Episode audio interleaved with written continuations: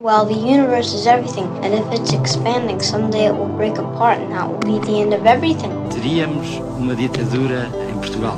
Capitalism is a form of religion. Foi como se soubesse que tinha nascido o sol. Did you fulfill all your desires? Para que serve o universo? When I was 18, I could do anything. O universo seria inútil. It's all over much too quickly. So, what's the answer? PBX, uma parceria Radar Expresso, com Pedro Mexia e Inês Menezes. Olá, este é o PBX Parceria Radar Expresso.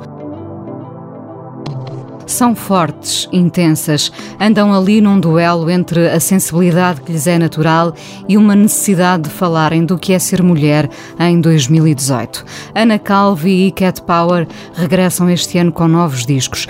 Cat Power foi mãe, é hoje uma mulher diferente. Sobre Ana Calvi, vários pontos de interrogação e muita expectativa. Quem vai ser ela, afinal? E mesmo quando já fomos tantas coisas como Cat Power, na sua turbulência habitual, ainda podemos surpreender? Falaremos delas daqui a pouco. Fomos ao cinema ver o filme Happy End de Michael Haneke, o realizador por causa de quem podíamos pedir uma indenização por danos morais, psicológicos. O cinema cruel deste austríaco, influenciado por Bergman, costuma deixar rasto. Que o diga, por exemplo, Funny Games, filme por causa do qual nunca mais foi possível olhar para uma casa isolada e aparentemente de sonho da mesma forma. End volta a ter Jean-Louis Trintignant e Isabelle Huppert, velhos conhecidos de Haneke, mas o mundo já não se vira da mesma forma para o seu cinema. A crueldade tem limites? Nesta quinta-feira, a estreia de Juliet Nua, do romance homónimo de Nick Hornby, o mesmo que já nos deu alta fidelidade e era uma vez um rapaz. Deixaremos Ethan Hawke como velha estrela do rock desaparecida para saborear em setembro. Como ele próprio diz no filme, não sou assim tão famoso e sou alcoólico. Morreu em agosto o escritor Naipaul, Nobel da Literatura em 2001, que Pedro Mexia recordará daqui a pouco. Mas antes disso, deixemos aqui um momento da banda sonora de Juliette Nua, M. Ward, a cantar War and Peace.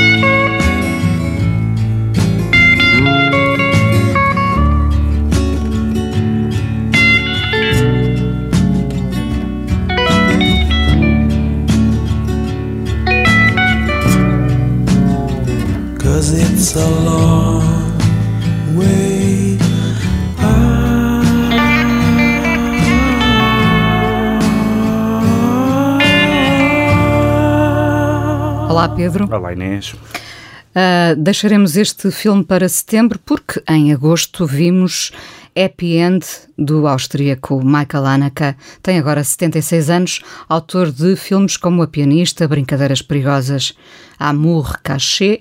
Este mais contido, este Happy End, se calhar Michael Haneke está a adocicar com a idade. Não sei.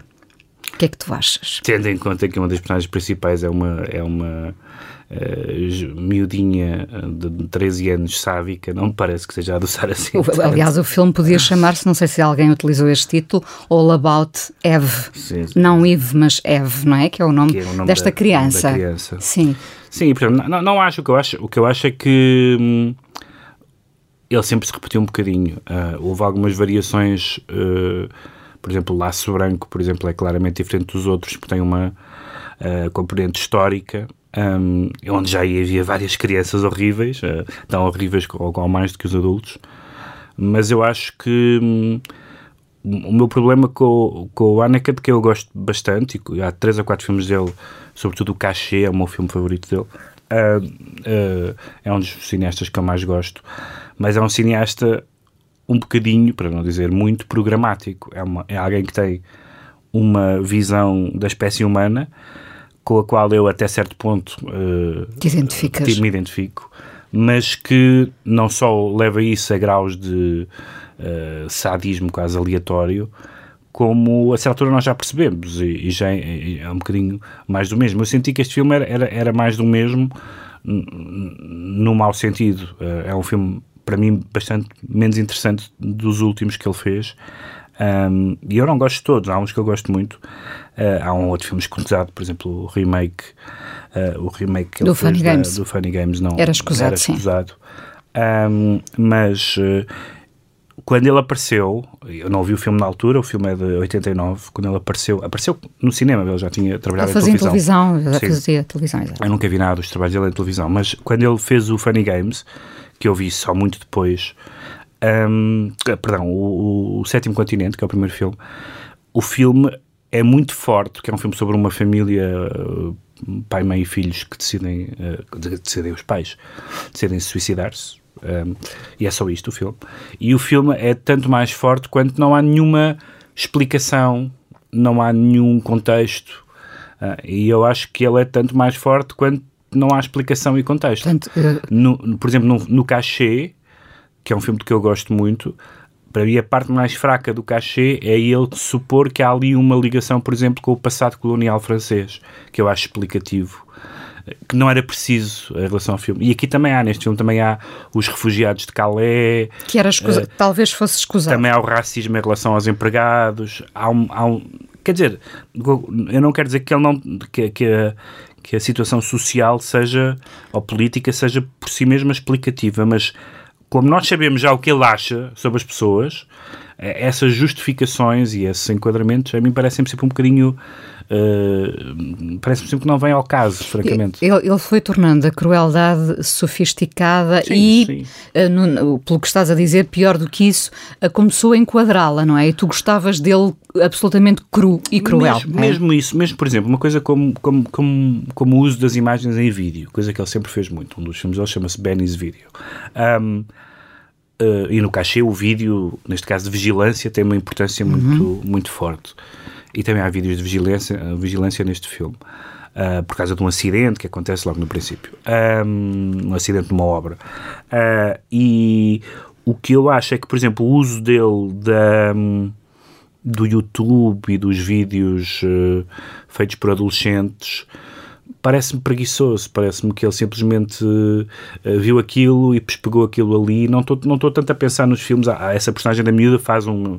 Vai postando umas coisas, uh, uh, mas por exemplo, a certa altura aparecem uns. não sei se são youtubers, se o que são, que aparecem no filme e parece um bocadinho assim ar do tempo. Não, não vejo que aquilo tenha uma utilidade narrativa muito grande, senão ele a dizer que que essa é mais uma das possibilidades de, de, exposição e de crueldade e, e, e parece-me não ganhar nada com isto. Eu, eu, penso, eu, por acaso pensei que tu dirias algo desse género que Uhum. acabaste de dizer, eh, sendo que eu ia justificar aqui o facto de tu não estares de todo nas redes Não. sociais e quem está nas redes sociais eu acho que de facto vê o filme de outra forma, não é? Porque, claro, não porque estou- ele está a passar-nos um recado, não está a dizer nada de novo, não é? Toda a gente que está Não, nas redes é sociais sabe, que- que sabe das consequências de lá passarmos muito tempo e do ridículo até, não é? Quando se vê à distância. Ele não está a dizer nada de novo, mas está a passar um recado forte sobre a total falência do amor e do. Eu não gosto nada da palavra afeto, mas neste caso é, é- talvez seja mais do que amor, afeto. Ah, Mas eu, talvez, justamente por não estar, por já ter estado e por não estar nas redes sociais, me parece que uh, todos o tipo de crítica às redes sociais é muito óbvio, porque é evidente, é evidente os... Tem coisas evidentemente boas, como todas as... as- as- os aparatos tecnológicos, mas os perigos e os inconvenientes são tão evidentes que me parece que um cineasta sofisticado, como, como tu disseste, não vale a pena uh, mostrar o óbvio. Acho que isso é muito óbvio. Isso é muito óbvio que, que esses problemas existem uh, e, e enquanto noutros vídeos, sobretudo vídeos, por exemplo, que dizem muito pouco, como são os vídeos de segurança no cachê, neste caso os vídeos num apartamento, e que aqui também, também existem esses vídeos na, na, na obra, mas por exemplo, lá, a, a, a existência dos chats e das, e das, das conversas sexuais e não sei o que mais, aquilo parece-me realmente uma coisa um bocadinho sociológica, que me parece que me parece o lado menos interessante do, do um, o lado menos interessante do Haneke qual, é o, qual é o lado mais interessante neste filme? Mas Deixa-me só dizer isto. O lado menos interessante porque porque é o que eu já sei. Eu gosto muito de filmes que me falam de coisas que eu não sei. E eu isso já sei. O lado mais interessante deste filme, o lado mais interessante deste filme é Porque que... ele não te está a mostrar rigorosamente nada de novo neste não, filme. Não, Não é? Não está. Se pensarmos que volta a explorar a crueldade das crianças. Sim, a falar, volta a mostrar uma espécie de simpatia pela, pela eutanásia, parece bastante claro. Aliás, Muito uma, das, claro, muito uma das personagens do filme é e não é, enfim, parece ser a mesma personagem do Amour, do, do Amor, eh, que é interpretada pelo Jean-Louis Trintignant, mas depois há umas coisas que não batem certo, porque na ficha técnica o nome da filha, que é Isabelle Huppert, ela não tem o mesmo nome que tem no Amour, e portanto há ali umas brincadeiras, mas enfim, nós supomos que é a mesma personagem. Não é uma das poucas vezes que, que a Isabel Huppert quase passa despercebida? Não está muito É, neutralizada neste filme. É porque geralmente a Isabelle Huppert é o centro da, da, da, enfim, da, da- perversão e, das, e, do- e da bizarria nos filmes. E neste filme, como isso está tão disseminado, quer dizer, quando, quando a própria criança eh, começa a matar um hamster, não é? Ah, logo na primeira cena. Ahm, isto não é bem um spoiler, é a primeira cena que diabo. Ah, e.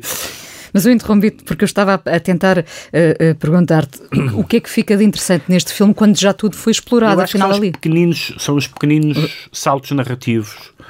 Uh, há vários momentos em que não é exatamente claro o que é que se passa. Embora, embora se consiga mais ou menos perceber, há, por exemplo, uma discussão. uh, há uma cena com, em que ele sai de casa, o velho sai de casa, cadeira de rodas, e cruza-se com um grupo de negros e lhes diz qualquer coisa. uh, Várias coisas, não é? que nós não sabemos o que são. Chama a atenção deles. Uh, E, e não põe-no numa posição de força, estando ele tão debilitado, não é? Exatamente. Não, no que nós não sabemos o que. E essas coisas eu gosto, porque nos fazem. eh, fazem nós, que que nós pensemos o que será isto, o que é que terá acontecido. Isso eu gosto.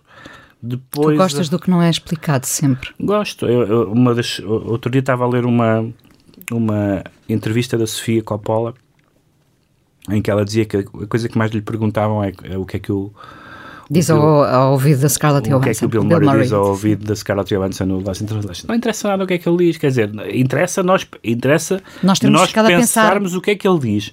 Mas não, eu nunca me lembraria de perguntar à Sofia Coppola isso, até porque ela, se ela tivesse querido dizer qualquer coisa, tinha escrito no argumento e, nós, e tínhamos uma frase. Ah, e portanto, eu, eu gosto de algum lado de mistério e acho que há, há filmes, por exemplo, Laço Branco, ah, é um filme eh, como é um filme muito austero e com Muito pesado, crianças, sim. há ali uma série de coisas que ficam por dizer. E é um filme, num certo sentido, um bocadinho explicativo, porque são. Vamos dizer isto de uma forma assim muito, muito, muito esquemática. São as crianças que virão a ser os nazis, uh, um, tanto na época, numa época anterior, naturalmente. Uh, mas há ali uma série de coisas que ficam por dizer. Aquilo pode ser simplesmente um retrato da, das famílias austeras e autoritárias e, e violentas, etc.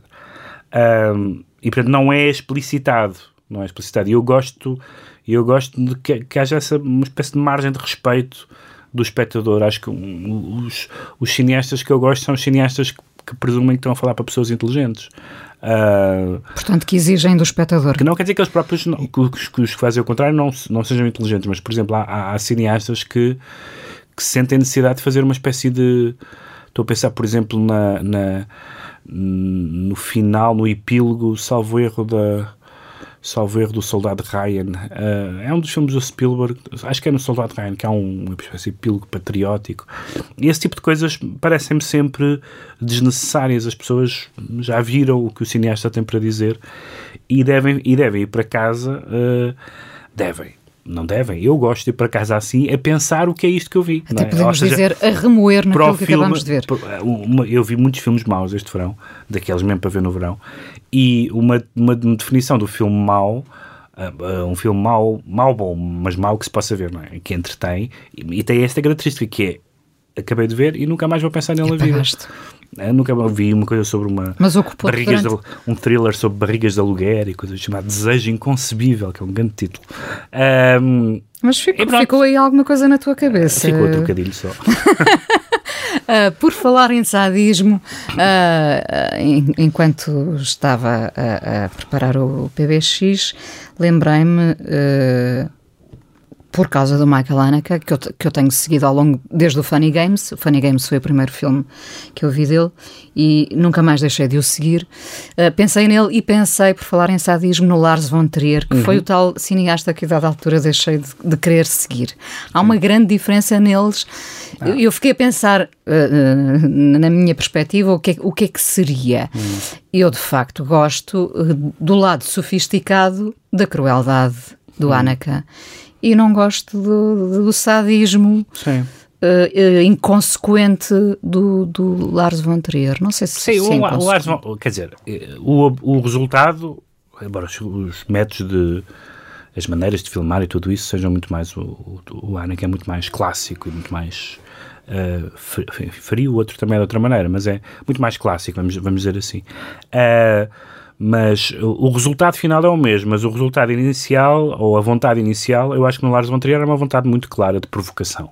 Vou agora aqui buscar este tema, enquanto me parece, aliás, o, a ler entrevistas do Anaka, ele não... Ele, aparentemente não se considera particularmente, justamente aquilo que eu disse, ninguém se considera programático, né? mas ele, ele claramente não se considera, ele acha que, que o mundo como ele me mostra é mesmo assim, ele diz, não, não, não tenho nenhuma, eu li já duas ou três entrevistas dele em que ele dizia explicitamente isso, não, não sou nada pessimista, então são as coisas como, como estou atento às coisas que se passam e tal.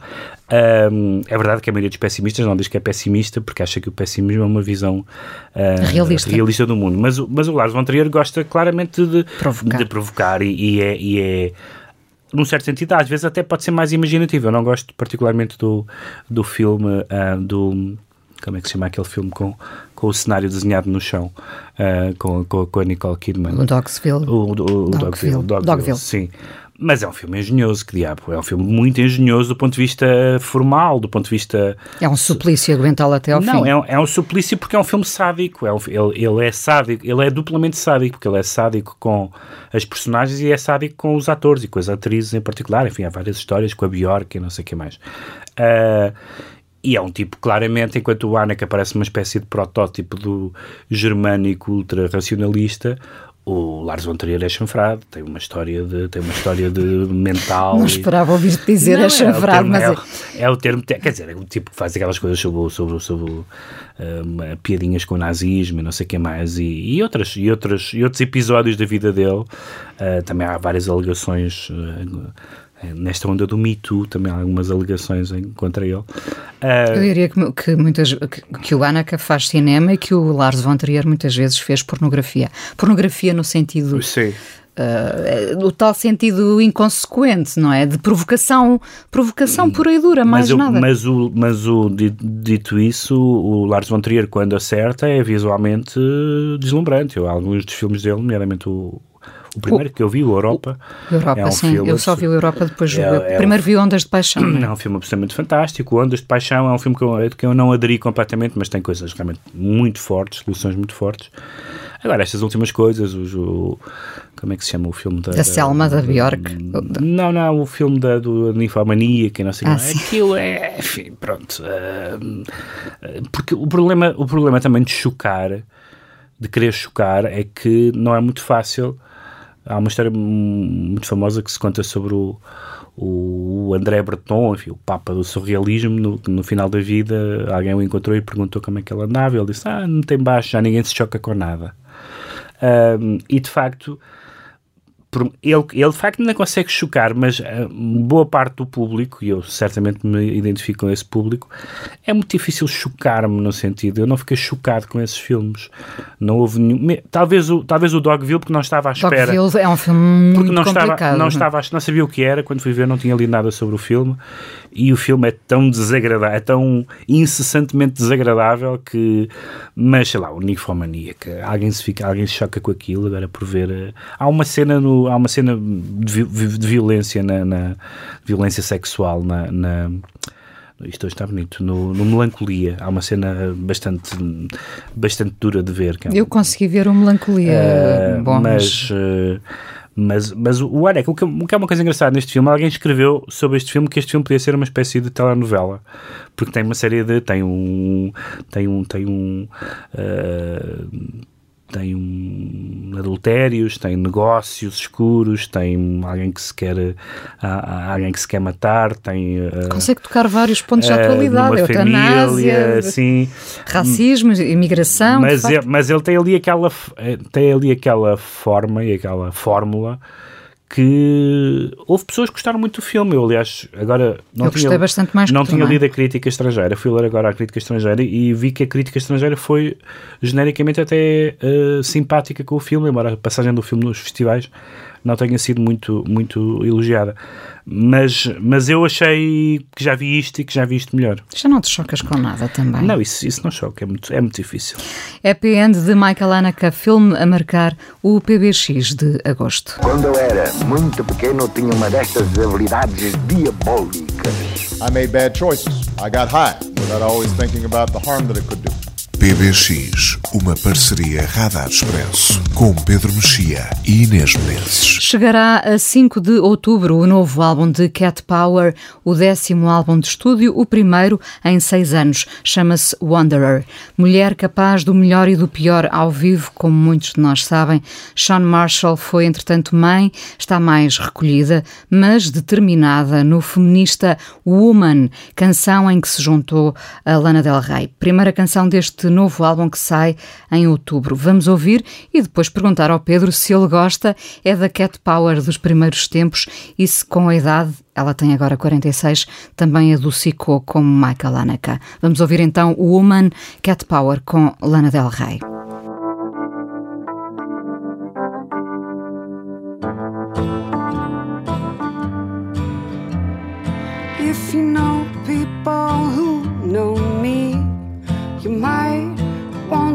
Speak to tell you about the girl or the woman they know more than you think you know about me, more than you think you know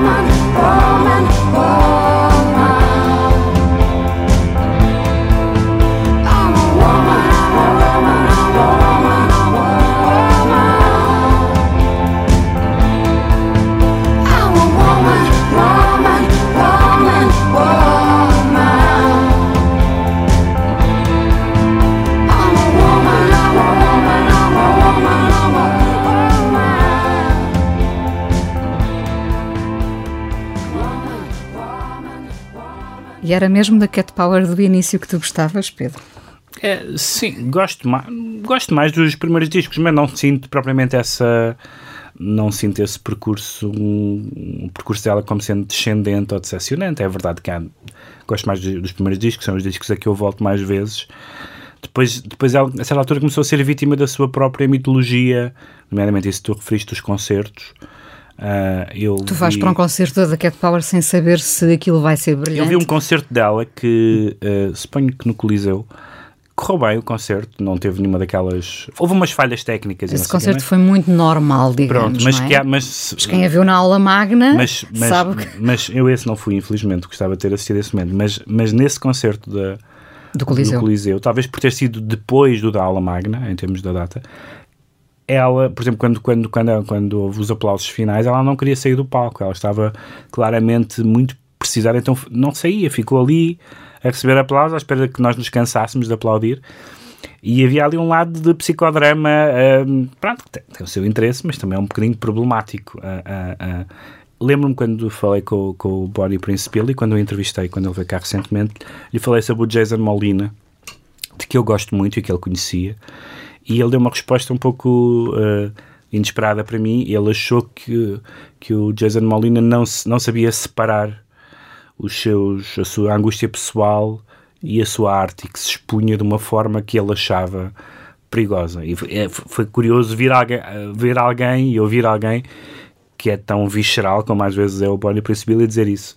Mas, mas Que é o que a Cat Power faz, que é o que a. Kate Power faz ou fez numa determinada fase. Ela aparentemente está, não sei se é a famosa maternidade, mas eh, aparentemente eh, está diferente. Ainda não, não- o último álbum tem quantos anos? O último álbum foi, o, foi há seis anos. Há seis anos. Seis anos. Devo dizer que não me lembro do último álbum. Sei que o ouvi, mas não me lembro. Portanto, nesse sentido tens razão. As coisas que eu me lembro são as coisas mais antigas. Falavas da Sofia Coppola há pouco. Ela viveu ali uma relação intensíssima com os Giovanni Ribisi, Com o não Giovanni é? Ribisi, sim. E depois, a partir do momento em que houve a separação e o, corte, o, clá- o clássico corte de cabelo também, não é? É, uma mulher separa-se, corta o cabelo e, e, e de facto depois uh, te, tem tido ali uma existência uh, mediaticamente intermitente, não é? Em que tu não sabes, vai, a dada altura soubeste ela, depois ela é recolheu-se é e ninguém sabe quem é o pai é da um criança. momento de caras do, do. Mas a verdade é que não se sabe quem é o pai Ah, da criança. ok, não ok. se sabe, não é? Ah, vamos recordá-la, vamos ficar à espera deste, Uhum. deste álbum que sai a 5 de outubro e vamos recordar do álbum The Greatest de 2006, uma canção que eu gosto muito chamada Lived in Esse Bars. álbum merece o seu nome. Merece, merece mesmo. Cat Power no PBX de agosto.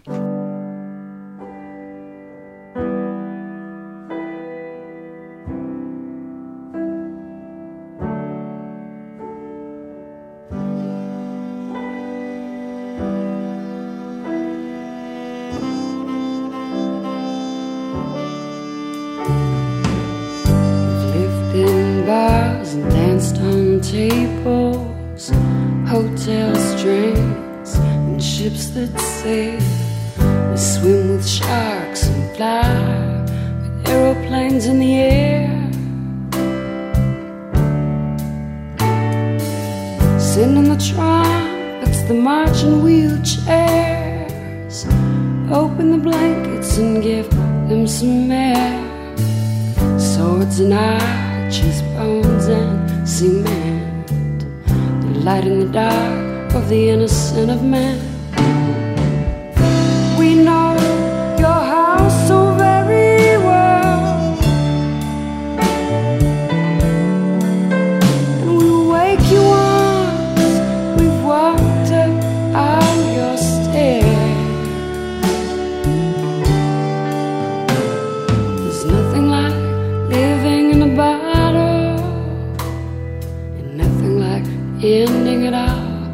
For the world. We're so glad you have come back. Every living line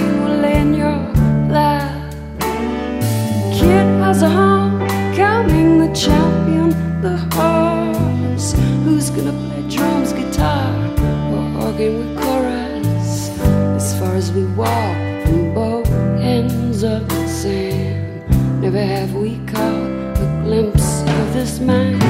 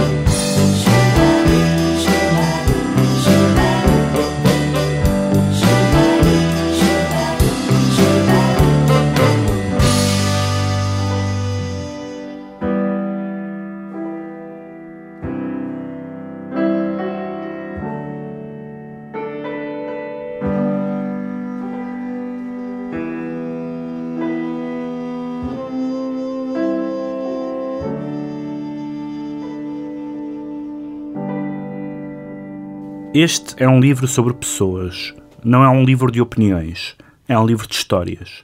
As histórias foram recolhidas em 1995 durante uma viagem de cinco meses por quatro países muçulmanos não árabes: Indonésia, Irão, Paquistão, Malásia. Há, portanto, um contexto e um tema. Nas suas origens, o Islão é uma religião árabe. Todo muçulmano não árabe é um convertido. Longe de ser simplesmente uma questão de consciência ou de crença pessoal, o Islão apresenta exigências imperiosas. A visão do mundo de um convertido altera-se. Os seus lugares sagrados situam-se em terras árabes. A sua língua sagrada é o árabe. A sua ideia de história altera-se. O convertido rejeita tudo aquilo que o definia.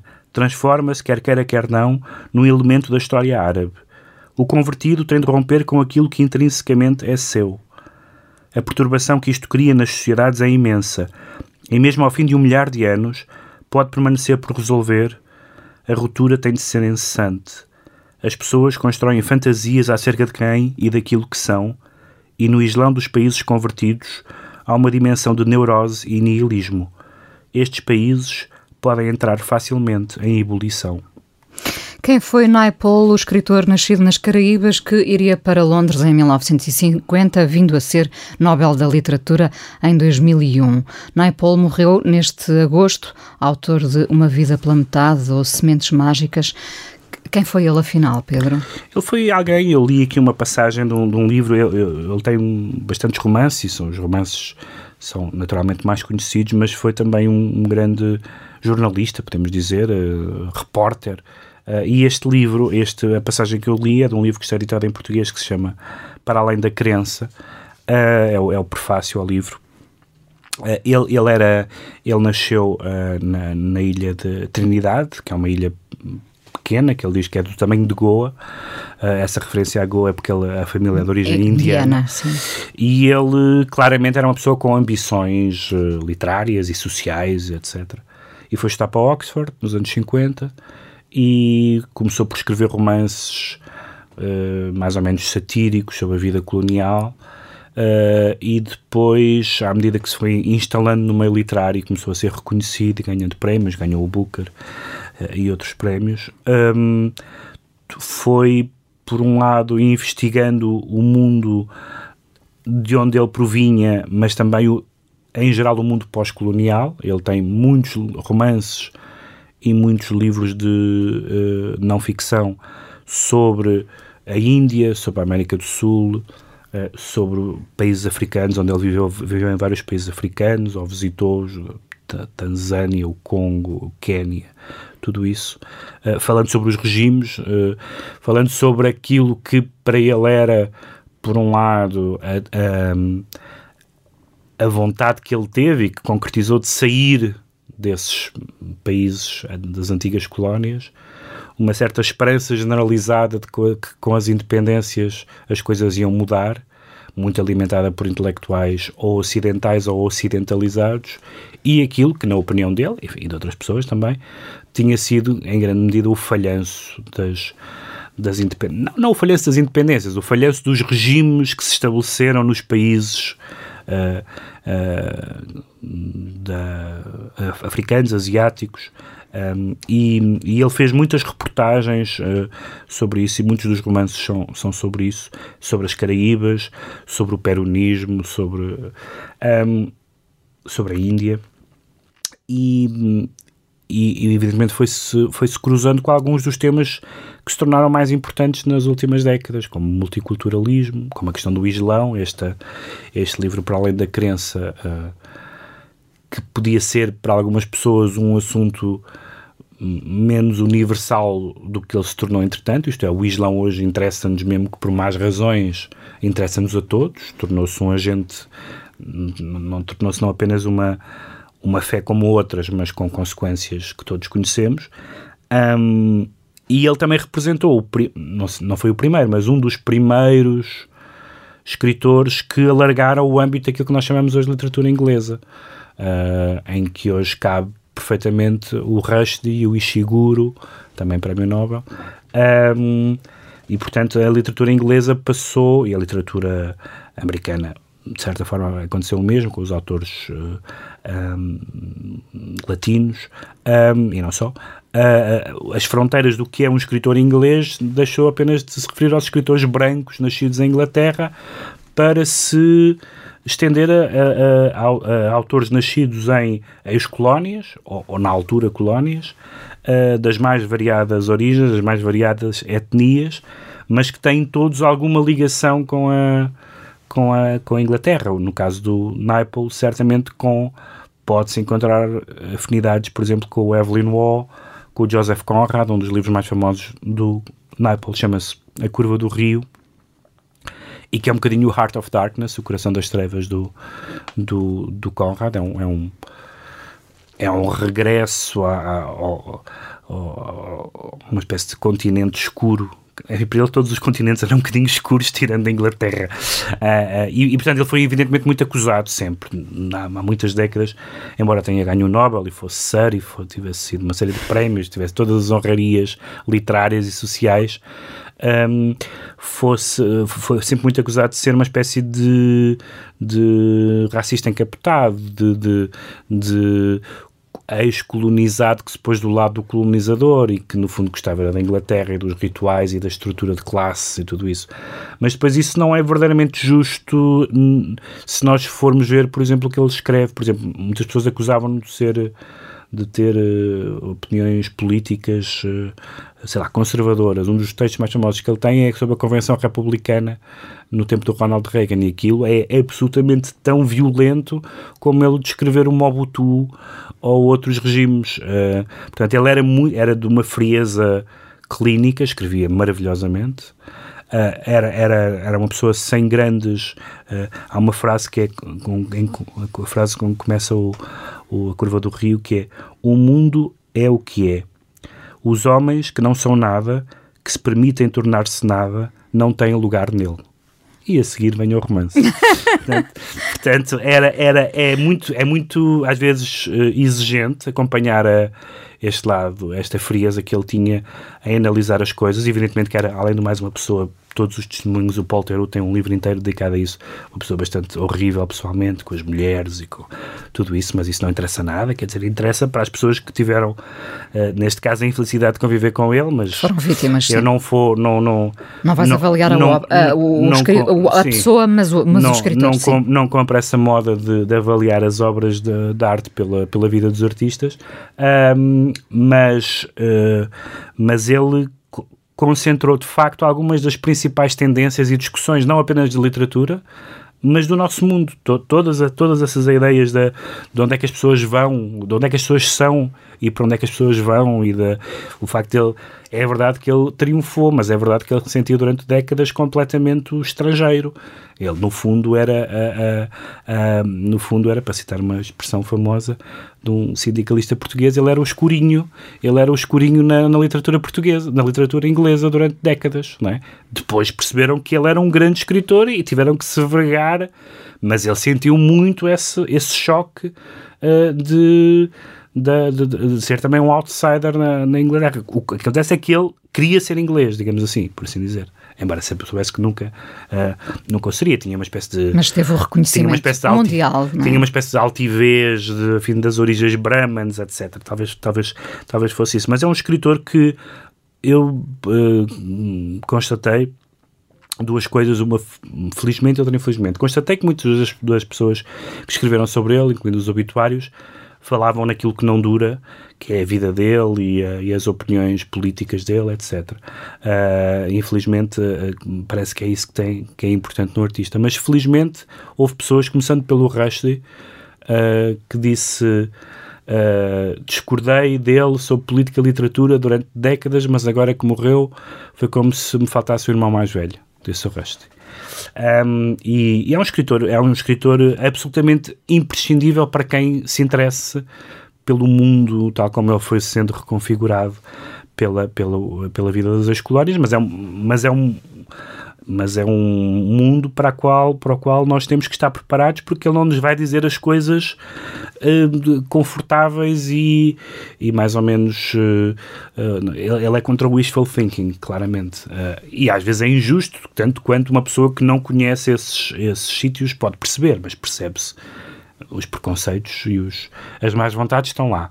Mas também está lá o olho clínico. Há, há, há momentos em que ele escreve qualquer coisa porque foi exatamente aquilo que ele viu e foi, exatamente aquilo que lhe disseram. E nesse sentido está naquela linha dos grandes, uh, enfim, mais duro, mas na, grande linha dos Kapuchinskis e os Chatwins e todas essas pessoas que nos ajudaram a compreender um bocadinho o mundo, o mundo em que vivemos. E ficou bem lembrá-lo neste PBX em que falámos de Michael Haneke, de certa forma. Também. Sim, sim, também tem esse. Sem rodeios, também, é? tem Sem esse, rodeios. também tem esse olhar, esse olhar uh, frequentemente cruel, era uma coisa de que o acusavam frequentemente, pelo menos nos romances mais, mais tardios. Uh, Sim, ma- mas eh, a literatura não é para nos eh, deixar sossegadinhos e contentinhos, não é? Para isso há A outras arte coisas. não é, a arte é para Em nos geral, inquietar, não é? exatamente. Naipaul, o escritor que morreu a 11 de agosto deste ano, Nobel da Literatura, lembrado hoje no PBX. Quando eu era muito pequeno, tinha uma destas habilidades diabólicas. I made bad choices. I got high without always thinking about the harm that it could do. PBX, uma parceria Radar Expresso com Pedro Mexia e Inês Menezes. E voltamos às mulheres fortes. Brian Eno referiu-se a ela como sendo a melhor coisa desde Patti Smith. Nasceu em Londres em 1980, filha de pai italiano, e sim, há nela um interessante duelo entre uma aparente fragilidade e uma força combativa. Ana Calvi tem um novo disco chamado Hunter, vai inclusivamente apresentá-lo ao vivo em outubro em Lisboa e Porto. Claro que eu sabia que o Pedro Mexia se ia rir com esta, com esta afirmação do Brian Eno, não é? Não, a rir, rir pela ousadia da afirmação. Claro. O, o que é que tu achas da Ana Calvi já agora? Não tenho assim uma, uma, uma impressão. Eu gostei do. do, ela, Do primeiro- ela, ela tem dois discos. Dois é? discos, sim. Eh, O- o, o primeiro foi, foi bastante bom, não é? O segundo. Sim, eu- mas, mas pare... eu ri-me simplesmente não por não gostar dos discos, mas me pareceu assim uma afirmação muito ousada. Há uma série de. de- se, se há coisa que tem aparecido, é mulheres fortes na, na, na música. Embora nenhuma delas, vamos ser justos, é a Patti Smith. E, e- Está e- longe ainda dessa- E poucas desse- são tão bonitas como a Ana Calvi também, não é? Daí, daí a ousadia de Brian Eno, se calhar. Achas que era por essa. Eu não, eu não, não, não estou aqui para fazer julgamentos, né? nem essas avaliações, mas, mas eh, ela é muito bonita, de facto, não é? E tem, e tem esse lado, eh, eu não sabia, pelos vistos passou os primeiros anos de vida no, no hospital, portanto, ela tem de facto um ar meio frágil, meio débil, mas também tem uma força que vem muito lá de dentro e isso é muito interessante ver numa numa, numa rocker, não é? Ah, sendo que no início ah, foi muito, muito comparada a, a- a PJ Harvey, por acaso Hum. ouvi comparações a Patti Smith, não é? Via- Sendo, sendo que a PJ Harvey é talvez a pessoa mais comparável a Patti Smith em termos de força. não é? Pronto, então vamos, vamos parar ao Brian Eno.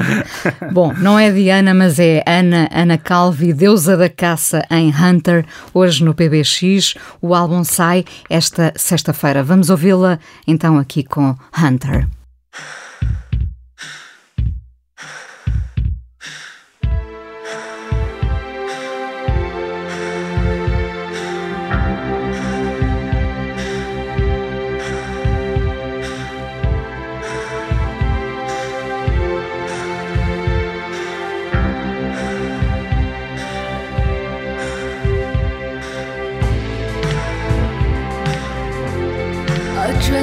Myself in leather.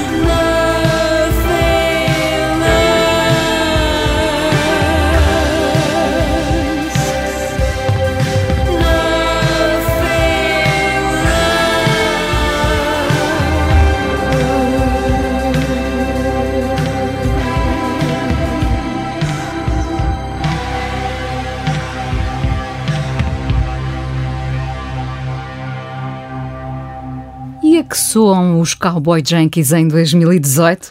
O Pedro sabe, porque o Pedro ouviu o último álbum dos Cowboy Junkies. Sim, sim, agora em julho. São aos Cowboy Junkies em 1986. Exatamente com o mesmo alinhamento, os mesmos, os mesmos músicos, os, os manos Timmins todos. E mais um. Ah, O álbum chama-se All That Reckoning. All That Reckoning. E o, eu, eu não Ah, tinha ah. ouvido as, ah, os discos, o último disco que, que eu tinha ouvido do- dos Cowboy Junkies foi há 10 anos. Foi o Trinity Revisited, daqui a pouquinho já vamos falar do Trinity Session. Ah, depois eles fizeram uma, um- uma série chamada Nomad Series, que eu não, de que eu não ouvi nenhum disco. Portanto, tinha perdido um bocadinho, nem sequer sabia que eles ainda estavam No ativo. é, no ativo, mas estão, estão, estão iguaizinhos, estão a mesma, estão um bocadinho mais, mas isso foi, foi se acentuando ao longo dos anos, estão um bocadinho mais ahm, agressivos, agressivos sou quase estranha a palavra, mas temos que comparar com o lado etéreo que eles tinham no princípio, não é? Ahm, Foi esse lado que nos conquistou. e esse, hum, eh, hoje em dia, este álbum tem algumas ambições de ser um, um bocadinho mais uma mistura entre, a- entre o privado e o político. Até essa distinção nem sempre é muito clara, nem, nem, sempre, nem sempre é muito relevante, mas eles fizeram uma carreira que, que eu acho muito interessante. Já vamos falar de- disso daqui a bocadinho. Juntando, junto, fazendo ali uma amálgama de géneros. en- entre o country alternativo, entre uma série, uma série de coisas, o folk rock, eh, mas, era, mas é claramente um, um- uma banda de um escritor de canções com, como é o Michael Timmins a escrever para uma voz, que neste caso é a voz da irmã, A da Margot. Margot Timmins, eh, e eu já os vi ao vivo também e realmente tem imensa força, eh, continuam a ter. Eh, e este álbum, eu, se não me dissessem que era deste, se- Deste ano. que era deste ano, eu não sabia de quando era, porque tem, tem um bocadinho mais de músculo, de facto. Ele, o Michael Timmins nas entrevistas tem dito que, que de facto, aquelas coisas que nós sabemos, que os tempos estão perigosos, etc. Portanto, há uma, há uma certa pulsão para, para estar um bocadinho mais zangado do que é, do que é costume. E nós vamos ouvir do, o- do, Do All That do álbum Reckoning. All That Reckoning. O Reckoning é este reckoning é uma espécie de, portanto, de, de- de- do estado do mundo, ter a noção do estado do mundo, não é? Do estado das coisas e do estado do mundo. Eh, e esta canção, que tem o mesmo título, All That Reckoning, tem duas partes. Uma parte mais, não direi bem introspectiva, mas um bocadinho mais hesitante a ver o que as coisas dão. E depois tem uma segunda parte, que não vamos ouvir, mais, mais violenta. E essa tensão entre as duas coisas... estranho não teres escolhido a parte mais violenta, não é? Porque eu achei, eu, eu, eu gostei, gostei mais desta. Ahm, eu só vi o álbum uma vez ainda, mas se calhar vou gostar mais da parte violenta da segunda vez. Mas, ah, mas esta, mas esta, mas esta oscilação entre, a- entre uma espécie de melancolia e de um, e um- Uma certa ira. e uma certa ira, ira é bonito. Ah, parece que está presente mais do que é costume. Eu ah, vou ouvir com mais. Ouvi-o ontem à noite e disse: "Ah, não, é este álbum. Estava muito aborrecido com o álbum que tinha escolhido e decidi que não vou dizer qual é. Ah, e, e disse: não, vou, vou, tenho aqui o dos Cowboy Junkies, porque eu, eu ainda tenho o álbum, eu tenho aquela coisa, aquela rodela que roda. E eu também. Ah, e ofereço-te alguns álbuns, Essa verdade? senhora, é verdade. Vamos à parte 1. Um, Vamos então, à parte 1. uh, dos Cowboy Junkies uh, com este disco All That Reckoning, o álbum que, segundo a Uncut, parece que os Cowboy Junkies andaram a fazer a carreira toda. Uh, Portanto, esta é a avaliação que a Uncut faz do disco. Vamos ouvir então a parte 1.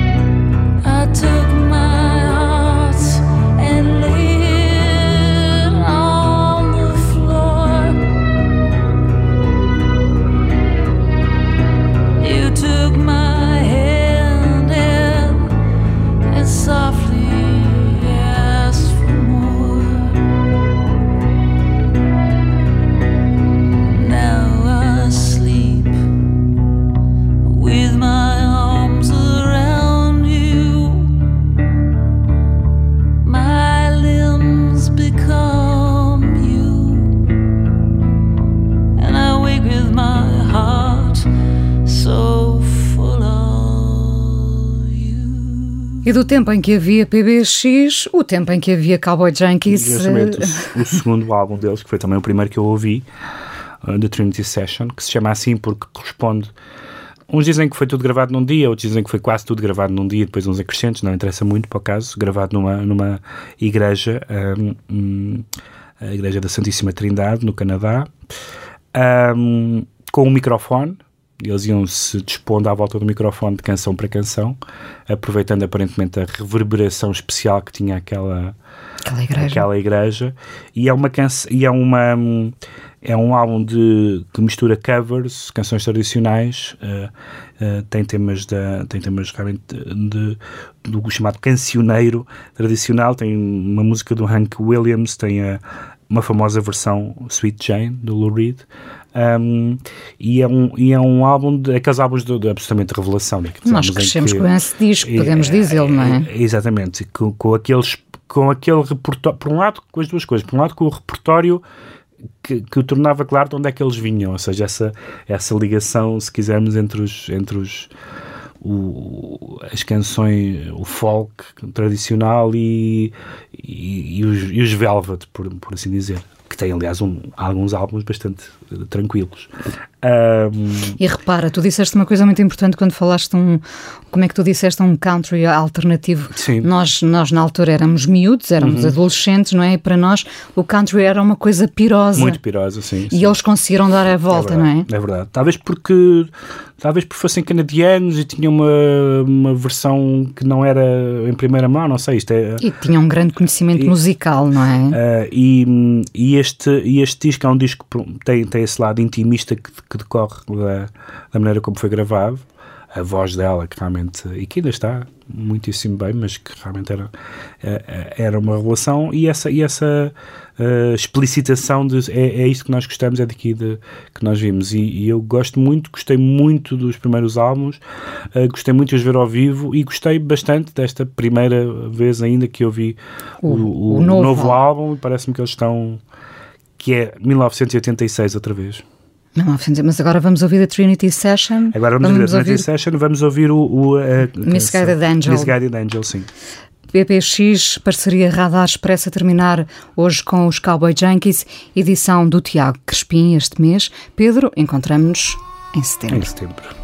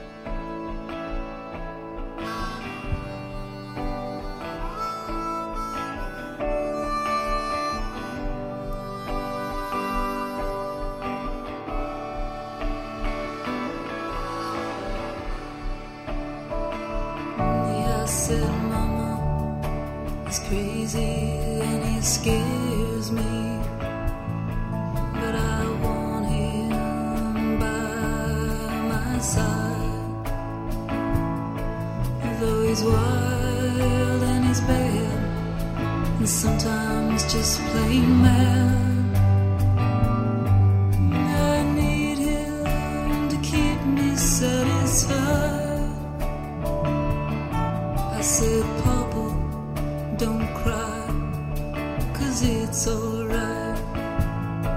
And I see you in so.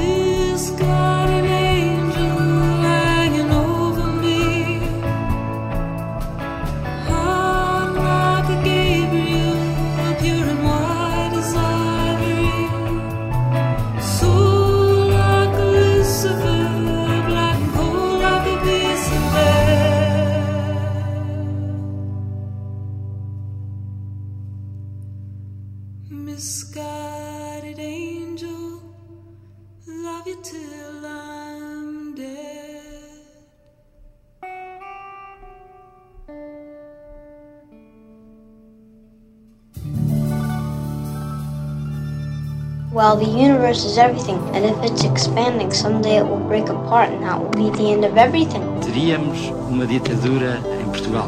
Capitalism is a form of religion. Foi como se soubesse que tinha nascido só. Did you fulfill all your desires? Para que serve o universo? When I was 18, I could do anything. O universo seria inútil. It's all over much too quickly. So, what's the answer? PBX, uma parceria Radar Expresso com Pedro Mexia e Inês Menezes.